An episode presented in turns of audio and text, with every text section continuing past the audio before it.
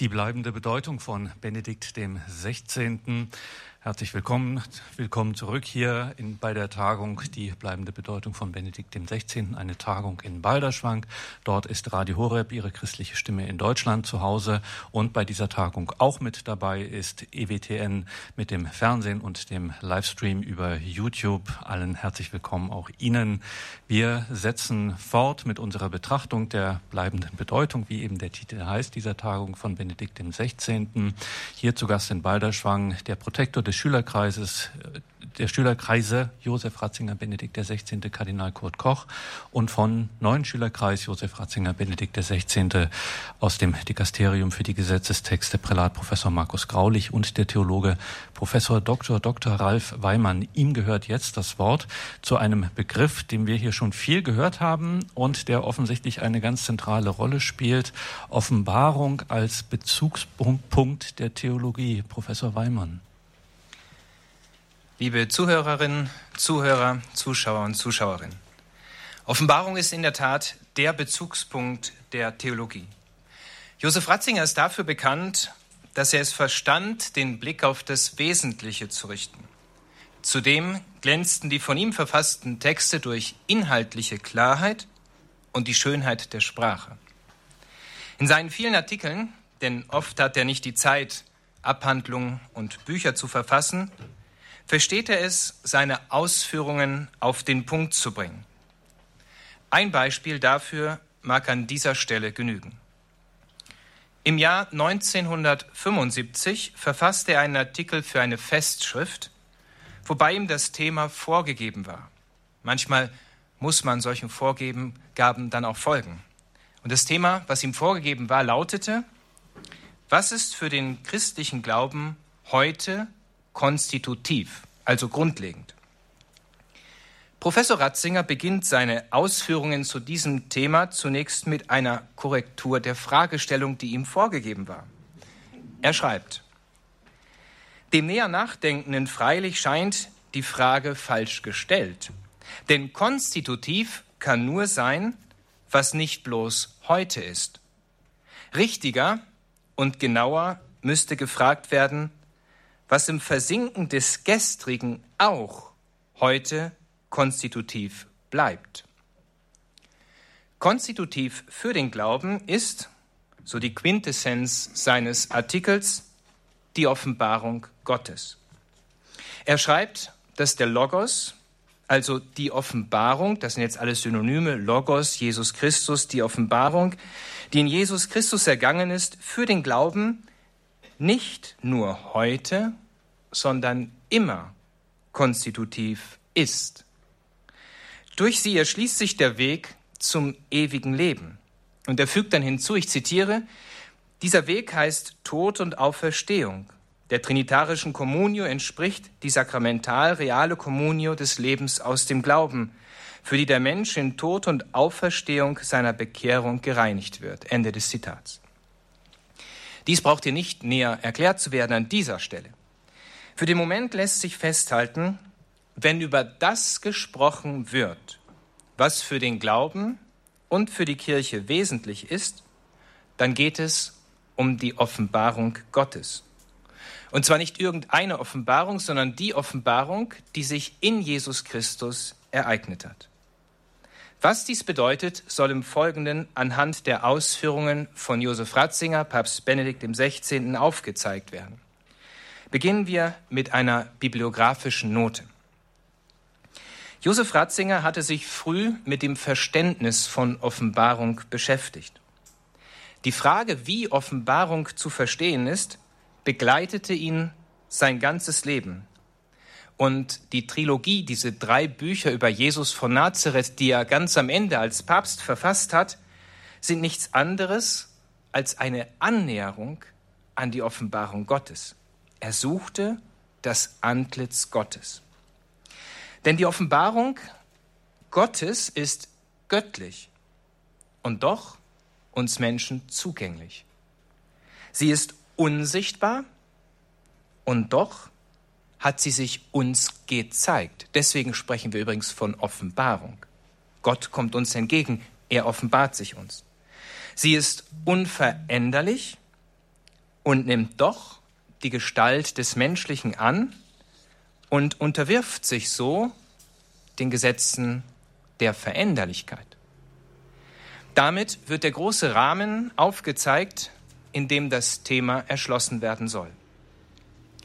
Ein Blick auf das Leben Josef Ratzingers kann hilfreich sein, um das Gesagte besser zu verstehen. Schon in seiner Autobiografie schreibt Kardinal Ratzinger eine, wie er sie nennt, merkwürdige Fügung, nämlich die Tatsache, dass die Kirche im Jahrhundert des Fortschritts und der Wissenschaftsgläubigkeit sich selbst am meisten dargestellt fand in ganz einfachen Menschen. Jetzt nennt er einige. In Bernadette von Lourdes etwa oder eben in Bruder Konrad, die von den Strömungen der Zeit kaum berührt schienen. Damit hat er etwas Grundlegendes gesagt im Hinblick auf das Verstehen von Offenbarung. Das Geheimnis Gottes lässt sich eben nicht mit den Mitteln moderner Wissenschaft ergründen, noch durch blitzgescheite Vernunft, so intelligent man auch sein mag, oder durch komplizierte Theorien. Es ist das Licht des Glaubens, das Licht des Glaubens, das das Geheimnis Gottes sichtbar macht. Das menschliche Licht, so wissenschaftlich es auch sein mag, ich wiederhole es noch einmal, kann dem Erkennen der göttlichen Wahrheiten sogar abträglich sein. Was das bedeutet, soll anhand eines einfachen Beispiels verdeutlicht werden.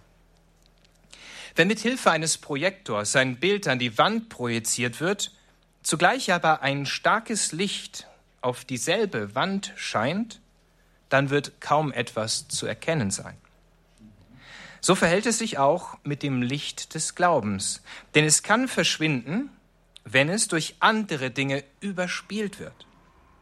Damit ist keineswegs gesagt, dass der Glaube unwissenschaftlich sei oder sich im Widerspruch zur Vernunft befinde. Darauf werden wir dann in anderen Vorträgen eingehen. Wohl aber wird damit gesagt, dass die Glaubenserkenntnis sich grundsätzlich aus einer anderen Quelle speist. Schon als Kind, so bemerkte Josef Ratzinger im Hinblick auf den heiligen Bruder Konrad von Parzheim, den er uns als Beispiel dafür vor Augen stellt, war ihm dies bewusst geworden und prägte von nun an seinen ganzen Lebensweg. Als er die heilige Messe feierte oder in den letzten Momenten seines Lebens nur noch konzelebrieren konnte, war er immer in Stille und Gebet versunken, vorher und nachher. Er wusste, dass das Geheimnis Gottes nur durch das Licht des Glaubens zugänglich wird, und diesem Licht gilt es zu folgen, denn Gottes Licht vom Licht, wie wir im Glaubensbekenntnis bekennen. Josef Ratzinger hatte darüber schon Jahrzehnte zuvor in seiner Autobiografie wichtige Aspekte beschrieben. So nahm er schon als Kind die Liturgie als fesselndes Abenteuer wahr, als lebendige Offenbarung, als der Moment, wo man Gott und damit der Offenbarung begegnet. Er schreibt, Natürlich habe ich das als Kind nicht im Einzelnen erfasst, aber mein Weg mit der Liturgie war doch ein kontinuierlicher Prozess eines Hineinwachsens in eine alle Individualitäten und Generationen übersteigende große Realität, die zu immer neuem Staunen und Entdecken Anlass wurde.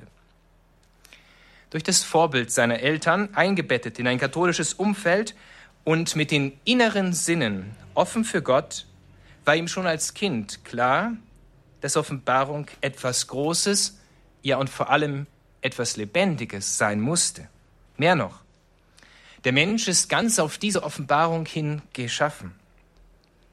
Als Kind schon durfte er dies entdecken, und so war, ihm, war bei ihm das Bewusstsein gewachsen, dass ein erfülltes Leben nur in Gott zu finden ist.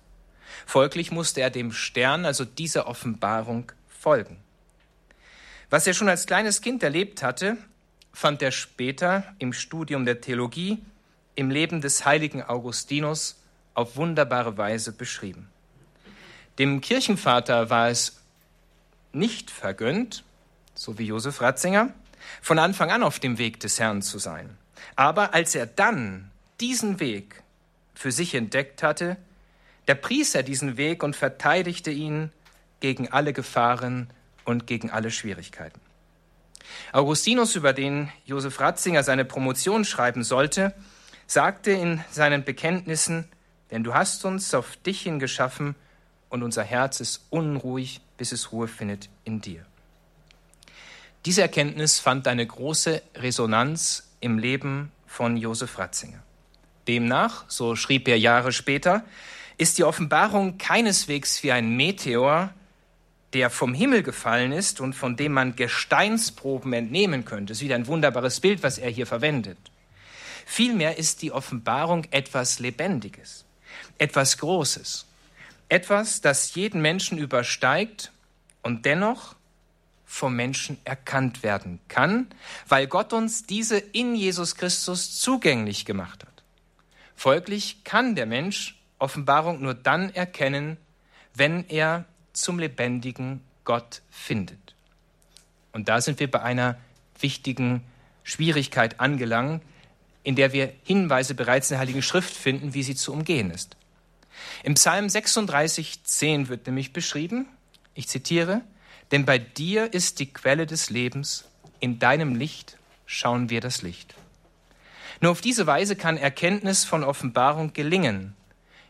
Andernfalls würde das Licht Gottes durch das natürliche Licht überlagert und nichts wäre erkennbar. In seiner wissenschaftlichen Laufbahn hatte sich Josef Ratzinger mit dieser Frage immer wieder beschäftigt. In seiner Habilitation, also seinem sogenannten zweiten Qualifikationsarbeit, beschäftigte er sich mit dem Konzept der Offenbarung beim heiligen Bonaventura, um besser zu verstehen, wie Offenbarung zu verstehen ist und was genau damit gemeint ist. So war er schon vor dem Beginn des Zweiten Vatikanischen Konzils einer der größten Experten auf diesem Gebiet, denn er hatte nicht nur mit der Hilfe des Lichtes des Glaubens, aber auch mit dem Licht der Vernunft dieses große Geheimnis durchdrungen. Josef Ratzinger, so brillant er auch war und so genial seine Ideen sein mochten, hat nie versucht, das Licht seiner eigenen Erkenntnis über das Licht Gottes zu setzen, wie es heute viele zu tun scheinen. Er verstand sich, und dies zeigt sich in seinem Bischofsmotto, als Mitarbeiter der Wahrheit. Er sah sich also im Dienst eines Größeren. Er wollte mit dem Glauben der Väter, mit dem Glauben, der in der Heiligen Schrift, der Offenbarung, also der Überlieferung und dem authentischen Lehramt bezeugt ist, mitarbeiten.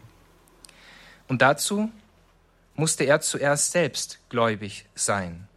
Denn in Gottes Licht schauen wir das Licht, nicht zunächst in unserem eigenen Licht. Das Verstehen der Offenbarung setzt folglich Bekehrung voraus, die Abwendung vom eigenen und die Zuwendung zu Gott ist. Nur so kann der Gläubige erkennen und schöpft aus der Quelle, die Jesus Christus ist. Nachdem dies gesagt wurde, können die Ausführungen zu einer Definition von Offenbarung kommen. Es ist hin und wieder hilfreich, Dinge zu definieren. Dann kann man darauf Bezug nehmen. Josef Ratzinger definiert Offenbarung wie folgt. Offenbarung, das heißt, das Zugehen Gottes auf den Menschen. Ich wiederhole es noch einmal. Offenbarung, das heißt, das Zugehen Gottes auf den Menschen. Und es ist immer größer als das, was in Menschenworte gefasst werden kann. Größer auch als die Worte der Heiligen Schrift.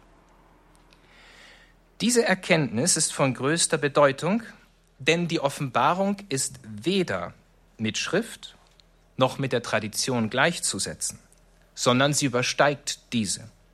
Sie bezeichnet den lebendigen Gott. Und genau darüber wurde in den 60er Jahren vor, während und nach dem Zweiten Vatikanischen Konzil gerungen. Wie die folgenden Ausführungen deutlich machen, hat der junge Professor Josef Ratzinger zu dieser Diskussion einen wesentlichen Beitrag geleistet. Der Erzbischof von Köln, Kardinal Frings, hatte einen der jüngsten Professoren der Fakultät in Bonn, Josef Ratzinger, gebeten, ihn während des Konzils als Berater zu begleiten. Auch wenn dort ältere, gereiftere Professoren waren, fiel die Wahl auf einen Priester, der Anfang 30 war. Dafür gibt es viele Gründe, Gründe wie seine große Begabung, komplizierte und komplexe Dinge auf den Punkt zu bringen, seine solide Vorbildung im Hinblick auf jene Themen, die während des Konzils zur Sprache kommen sollten, seine menschlichen, geistigen und intellektuellen Qualitäten. Ein zentrales Thema während des letzten Konzils war das Thema Offenbarung. Und hier war Josef Ratzinger einer jener Experten, die zu einem Durchbruch führen sollten. Um dieses komplexe Thema möglichst systematisch darzustellen, sollen zunächst einige grundlegende Dinge im Hinblick auf das letzte Konzil Erwähnung finden. Was in der Öffentlichkeit wenig bekannt ist, ist die Tatsache, dass ein Konzil unter Einbindung der ganzen Weltkirche stattfindet. Der Vorbereitungszeitraum erstreckt sich gewöhnlich über mehrere Jahre die für die Konsultationen notwendig sind. Das heißt es ist nicht, dass die römische Kurie zusammenkommt und da irgendwas erstellt, sondern die ganze Weltkirche wird konsultiert und in diesen Prozess eingebunden. Und dann wird eruiert, welche Themen von besonderer Bedeutung sind. Dann werden Schemata erstellt und die werden dann im Konzil als Arbeitsgrundlage verwendet, um daraus dann entsprechende Dokumente erstehen zu lassen. Als sich nun bei diesem Prozedere die Bischöfe aufmachten, um am Konzil teilzunehmen, war also schon eine enorme Vorarbeit geleistet worden, die ein Gelingen des Konzils garantieren sollte. Selbstverständlich gab und gibt es immer gewisse Gruppen, die mit diesem und jenen nicht einverstanden sind und die das eine oder andere auch anders sehen. Die deutsche Theologie war damals in den 60er Jahren im Hinblick auf das Verstehen von Offenbarung vielleicht am weitesten entwickelt. Damals war, muss man wirklich so sagen, die deutsche Theologie eine führende Theologie in vielerlei Hinsicht. Große Theologen, einer davon war der junge Professor Ratzinger, hatten wichtige Vorarbeiten geleistet und waren zu tiefen Erkenntnissen gelangt. Zu jener Zeit wurde die theologische Meinung vertreten, Offenbarung sei gleichzusetzen mit der Heiligen Schrift. Das protestantische Sola Scriptura, also allein die Schrift, und die Thesen des Tübinger Theologen Josef Rupert Geißelmann, der 1970 verstarb, wären nicht ohne Einfluss geblieben. Gerade in Deutschland hatte man sich ausgiebig mit diesen Positionen auseinandergesetzt. In Rom und in anderen Teilen der Weltkirche wurden andere Schwerpunkte gesetzt. Man suchte, den Glauben möglichst objektiv darzustellen, um dann den Gläubigen auf diese Weise auch Halt zu geben. So war auf weltkirchlicher Ebene die Annahme verbreitet, dass es zwei Quellen der Offenbarung gibt, nämlich die Schrift und die Tradition. Von diesem Ansatz waren auch jene Kommissionen dominiert, die diese Dokumente in Vorbereitung auf das Konzil erarbeitet haben. Man wollte auf zwei Quellen der Offenbarung, also Schrift und Tradition, hinweisen. Auf diese Weise dachte man auch eine Brücke bauen zu können zu verschiedenen anderen Denominationen. Doch würde diese Position zu weiteren Problemen führen. Was vielem nicht bekannt war, wohl aber Professor Josef Ratzinger. Er war prädestiniert, zu diesem Thema etwas zu sagen, und so tat er es auch. Man darf nicht unterschätzen, welchen Einfluss ein einzelner Theologe hin und wieder haben kann. Der bereits alte Kardinal Frings, der Erzbischof von Köln, bat ihn, über das bereits erstellte Schemata, wie das heißt, zur Offenbarung zu referieren, also jenen Vorschlag, der vor Beginn des Konzils erarbeitet wurde. Und so hatten sich am Vorabend zur Eröffnung des Konzils, bevor das Konzil überhaupt beginnen konnte, die deutschen Bischöfe, immer gut organisiert gewöhnlich, sich in der deutschen Pfarrei Santa Maria del Anima eingefunden um den Überlegungen Ratzingers zu folgen. Es lohnt sich einen Moment bei seinen Ausführungen zu verharren, weil sie zum einen immer noch von größter Aktualität sind und zum anderen tiefe Einblicke in das Geheimnis der Offenbarung bieten. Zunächst kritisiert Josef Ratzinger ganz unverhohlen den Titel des erstellten Dokumentes von den Quellen der Offenbarung. Er kritisiert das direkt zu Beginn seiner Stellungnahme.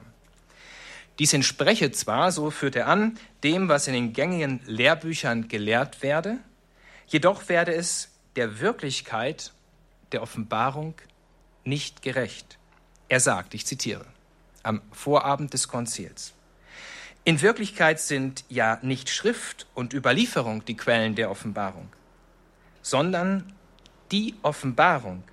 Das Sprechen und sich selbst enthüllen Gottes ist der Unus fons, aus dem die beiden Rivoli, die beiden Quellen Schrift und Tradition hervorfließen. Diese Aussage, die er gleich an den Anfang seiner Analyse stellt, ist von größter Bedeutung und verdient einer weiteren Präzisierung. Die Quelle der Offenbarung ist demnach weder Schrift noch Tradition, so wichtig beide auch sind.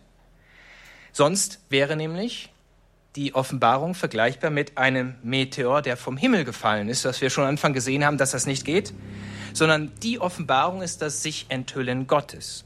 Offenbarung ist demnach lebendig und untrennbar mit Gott verbunden. Er, Gott, enthüllt sich in der Offenbarung. Damit werden Schrift und Tradition keineswegs abgewertet, schließlich wird durch sie die Offenbarung sichtbar. Aber die Offenbarung Gottes ist weit mehr als diese. So viel Schrift und Tradition auch zum Erkennen des Geheimnisses Gottes beitragen mögen, so bleibt der Gläubige doch immer weit dahinter zurück, was den Gläubigen zur Demut anregen sollte. Denn wenn man meint, Gott zu verstehen im Vollsinn des Wortes, dann ist es nicht Gott, den man versteht. An dieser Stelle sollen daher nur jene Aspekte angeführt werden, die für das Verstehen von Offenbarung hilfreich sind. Das bisher Gesagte hat deutlich gemacht, warum es notwendig ist, zwischen der Offenbarung und den Quellen der Offenbarung zu unterscheiden. Dabei handelt es sich um eine Erkenntnis, die auch für unsere Zeit von größter Aktualität ist. So erweisen sich ein paar Bemerkungen als lohnend. Zunächst handelt es sich bei der christlichen Offenbarung um die Offenbarung Gottes. Es geht nicht um bloß menschliche Erkenntnis.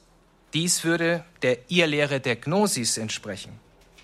Gott hat seinen einzigen Sohn in die Welt gesandt, um uns in definitiver und unübertroffener Form all das mitzuteilen, was für unser Heil, das ewige Leben, notwendig ist. Folglich kann es keine weiteren Offenbarungen geben.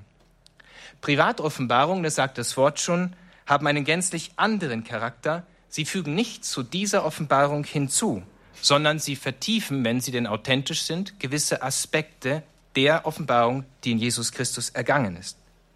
Dies ist Dogma der Kirche und entspricht einer gesunden Logik.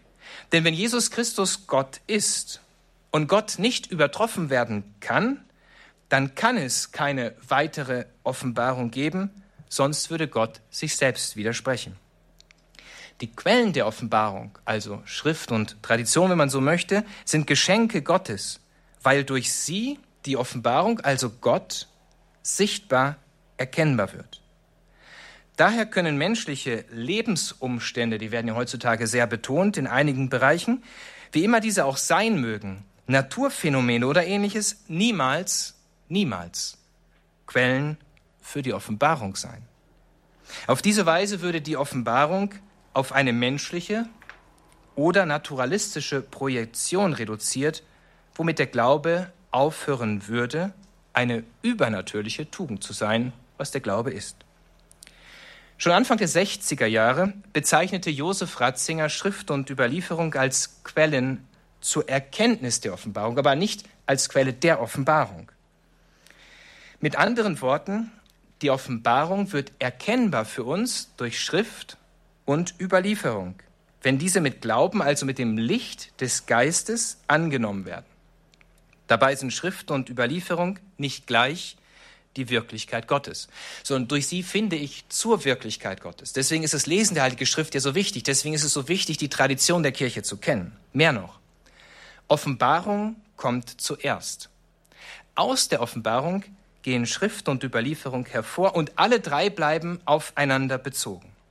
Umgekehrt bedeutet dies, wer mit gläubigem Herzen Schrift und Überlieferung annimmt und zwar die ganze, nicht nur irgendwelche Texte, die einem gerade zusagen, die man besonders ansprechend findet, sondern all das, auch das, was einem unbequem erscheint, der findet durch sie zur lebendigen Offenbarung.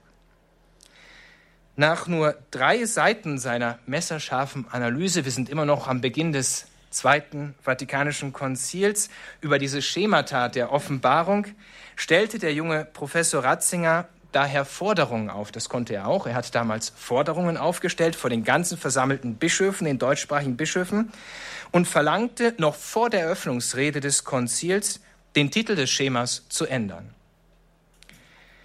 Anstelle von, so sagt er, Quellen der Offenbarung zu sprechen, sollte das Dokument vom Wort Gottes heißen. Und dann ein weiteres Zitat. Es muss zuerst etwas über die Offenbarung selbst und als solche gesagt werden, bevor man etwas von ihren Zeugnissen sagt. Ende des Zitats. Diese Korrektur wurde von den Vätern des Konzils übernommen. Die dogmatische Konstitution, also das Dokument, was am Ende verabschiedet wurde, über die göttliche Offenbarung und den lateinischen Namen De Verbum trägt, also Wort Gottes, sagt gleich zu Beginn, ich zitiere, Gott hat in seiner Güte und Weisheit beschlossen, sich selbst zu offenbaren und das Geheimnis seines Willens kundzutun, dass die Menschen durch Christus, das fleischgewordene Wort, im Heiligen Geist Zugang zum Vater haben und teilhaftig werden der göttlichen Natur. In dieser Offenbarung redet der unsichtbare Gott aus überströmender Liebe die Menschen an wie Freunde und verkehrt mit ihnen, um sie in seine Gemeinschaft einzuladen und aufzunehmen. Ende des Zitats. Sie finden das in der Nummer zwei dieser dogmatischen Konstitution. Auch an dieser Stelle zeigt sich, warum die Theologie Josef Ratzingers Papst Benedikt XVI. bleibende Bedeutung zukommt. Denn sie führt zum Verstehen dessen, worum es im Glauben geht. Mehr noch, es erweist sich als Sophismus zu sagen, man stünde hinter dem Zweiten Vatikanischen Konzil, aber man teile nicht die theologischen Ansichten Josef Ratzingers. Vielleicht ist Ihnen das Wort Sophismus nicht bekannt. Deswegen lohnt es sich in diesem Kontext, es kurz zu erklären. Sophismus wäre eine Art falsche Rechtfertigung. Ich verkaufe mein Wissen für Geld, ich verstelle mich. Eine Art Verstellung wäre das. Das heißt, es wäre eine Art Verstellung, es wäre nicht korrekt zu sagen, ich stehe hinter dem Zweiten Vatikanischen Konzil, aber mit Josef Ratzinger kann ich nichts anfangen. Weil eben halt er maßgeblich dieses Dokument mitbestimmt hat, indem er diese Veränderungen gleich zu Anfang angemahnt hat, die dann auch entsprechend übernommen wurden. Beide sind in den großen und wichtigen Themen des Konzils eben gar nicht voneinander zu trennen. In der griechischen Antike wurden als Sophisten jene Männer halt bezeichnet, es waren in der Regel Männer früher, die zwar über besondere Qualifikationen verfügten, sie waren bedeutende Professoren, hatten ein Wissen von den entsprechenden Umständen, aber ihr Wissen dem bestzahlenden Feilboten, der am besten bezahlte, dem hat man dann sein Wissen zur Verfügung gestellt. So kam es zu dem, wozu es kommen musste. Im Mittelpunkt ihres Lebens schließlich mussten sie ankommen, denn sie waren auf Geld angewiesen und sie verkauften die Wahrheit für Geld. Heute scheint ein solches Vorgehen wieder Hochkonjunktur zu haben, zumal große Teile der Theologie sich dem sogenannten Mainstream angeschlossen haben. Bei Josef Ratzinger hingegen war es gänzlich anders. Auch wenn er dafür viel einstecken musste. Er verkaufte die Wahrheit nicht. Er verdrehte und verwässerte sie nicht, sondern er war Mitarbeiter der Wahrheit, die Gott selber ist. Das Gesagte erlaubt uns zu einem weiteren Punkt zu kommen. Nach dem Konzil wurde Professor Ratzinger damit beauftragt, einen offiziellen Kommentar zur Offenbarungskonstitution zu verfassen. Er kommentierte die Ergebnisse des Zweiten Vatikanischen Konzils, zu denen er selber beigetragen hatte, auch wenn er das nie vor sich her posaunt hat. Also er hat nie damit irgendwie angegeben, auf mich geht das zurück oder sonst was. Man kann das später erst seinen Schriften entnehmen, aber er hat es nie vor sich hergetragen.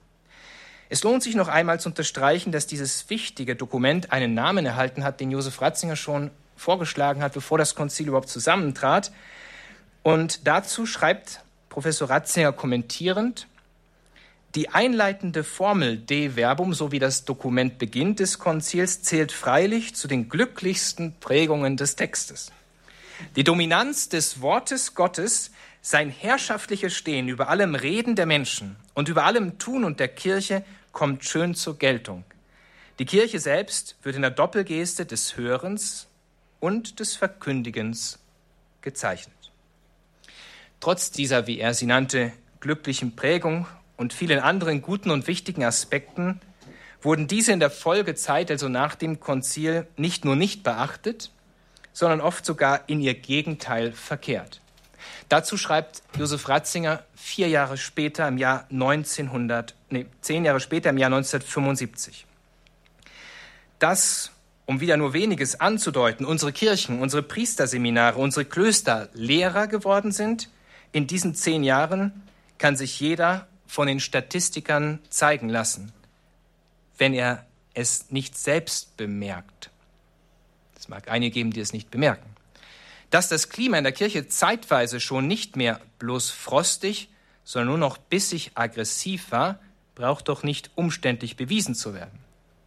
Dass allenthalben Parteiungen die Gemeinschaft zerreißen, gehört zu unseren täglichen Erlebnissen, die die Freude am Christlichen bedrohen. Wer solches sagt, wird schnell des Pessimismus verdächtigt und so aus dem Gespräch gestellt. Aber hier handelt es sich ganz schlicht um empirische Fakten und sie leugnen zu müssen, verrät schon nicht mehr Pessimismus, sondern eine stille Verzweiflung. Nein, die Fakten zu sehen ist nicht Pessimismus, sondern Sachlichkeit. Erst dann folgt die Frage, was diese Fakten bedeuten, woher sie kommen und wie mit ihnen umzugehen ist. So Josef Ratzinger zehn Jahre nach Ende des Konzils im Jahr 1975. An dieser Stelle können diese Fakten nicht gedeutet werden. Das kann nicht Aufgabe des jetzigen Vortrags sein. Wohl aber soll der Blick wieder auf das Wesentliche gelenkt werden. Das Zweite Vatikanische Konzil hatte der Offenbarung Gottes absolute Priorität, absoluten Vorrang eingeräumt. Alles und alle in der Kirche, vom Papst bis zum Gläubigen, haben sich dem Wort Gottes unterzuordnen, so das Konzil. Josef Ratzinger sprach gar von der Notwendigkeit, dass die Offenbarung Gottes herrschaftlich über allem Reden der Menschen und allem Tun der Kirche stehen soll. Heute ist davon kaum etwas zu spüren. Im Gegenteil. Vor allem in der Kirche in Deutschland hat sich eine gefährliche Tendenz den Weg gebahnt, die darin besteht, alles Reden und Tun der Kirche unter das herrschaftliche Stehen von gewissen Gruppen zu stellen. Nicht mehr die Dominanz des göttlichen Wortes gibt den Ton an, sondern menschliche Forderungen, Ansichten, Meinungen und Parteiungen. Doch damit verdreht man die Ausführungen des Konzils über die göttliche Offenbarung in ihr Gegenteil. Das Heil kommt nicht von den Menschen, nicht von Theorien, nicht einmal von Reformen, so wichtig sie auch sein mögen, sondern das Heil kommt allein von Gott. Wenn hingegen die Offenbarung Gottes selbst in der Kirche kaum mehr Bedeutung finden sollte, wenn man seinem Wort nicht mehr traut, wenn man es nicht mehr für bindend und normativ hält, dann ist dies nicht das Gegenteil von Reform, die immer die ursprüngliche Form in den Vordergrund treten lässt, sondern einzig und allein die Selbstauflösung des Glaubens und der Kirche. Losgelöst von der Offenbarung Gottes wäre die Kirche wie der Mond ohne die Sonne. Denn das Licht der Kirche kommt nicht von ihr selbst, von unseren Erkenntnissen, sondern nur von Gott. Daher schreibt Josef Ratzinger über die göttliche Offenbarung, ich zitiere, die Bewegung der Offenbarung geht aus von Gott dem Vater, trifft auf uns durch Christus und schafft uns Zugang zur Gemeinschaft im Heiligen Geist. Die Offenbarung Gottes ist also das Zugehen Gottes auf uns Menschen, um uns das Heil zu erschließen. Alles, was dazu notwendig ist, offenbart Gott. Die Offenbarung geht aus von Gott Vater, den Jesus Christus offenbart, denn er ist das Abbild des Vaters. Wer mich gesehen hat, hat den Vater gesehen. Dem liegt das Prinzip zugrunde, dass Gleiches nur durch Gleiches erkannt werden kann. Daher setzt die Erkenntnis Gottes die Teilhabe an Gott voraus. Wenn nicht der Geist Gottes, wer nicht den Geist Gottes hat, kann an Gott keinen Anteil haben, kann nicht das Licht des Glaubens und damit die Offenbarung wahrnehmen, er bleibt im Dunkeln. Es überrascht nicht, dass der Apostel Paulus dies im Brief an die Römer deutlich beschreibt, wenn er formuliert, wer aber den Geist Gottes nicht hat, der gehört nicht zu uns. Es kann daher sein, dass jemand ein sehr gebildeter Professor der Theologie ist, aber zu keiner übernatürlichen Glaubenserkenntnis gelangt. Dies geschieht immer dann, wenn der Primat der Offenbarung, also Gottes Wahrheit und Weisheit, nicht respektiert wird. Wenn Menschen in ihrer Vermessenheit meinen, sie könnten sich selbst ihre eigenen Kriterien, Wünsche, Vorlieben und andere Dinge an die Stelle des Göttlichen setzen. Wo immer dies geschieht, da drehen sich die Verhältnisse um.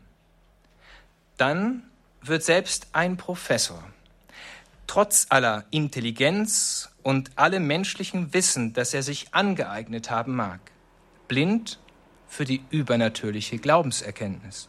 Ihm fehlt schlichtweg das Licht des Glaubens.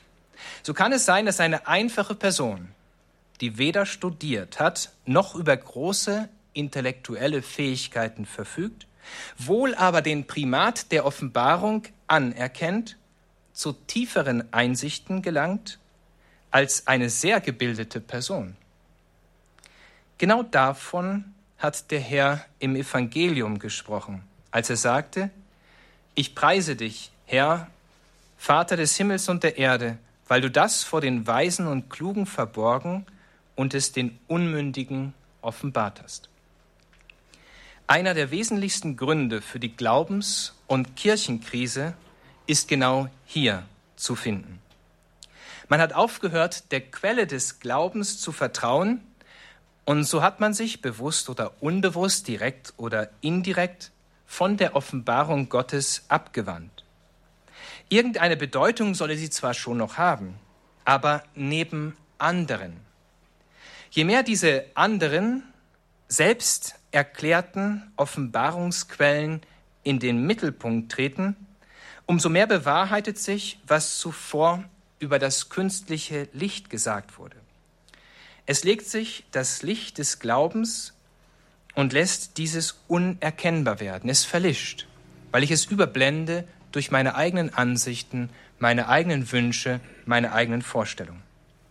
So nehmen die Lebensumstände und persönliche Meinungen den Platz von der Offenbarung Gottes ein, oft durch gerechtfertigt durch sogenannte Experten, die nichts anderes sind als eine Neuauflage der Sophisten. Doch gerade so wird der Mensch blind für das Wesentliche, blind für Gott. Nun tritt ein, wovor der Herr im Evangelium warnt. Kann etwa ein Blinder einen Blinden führen?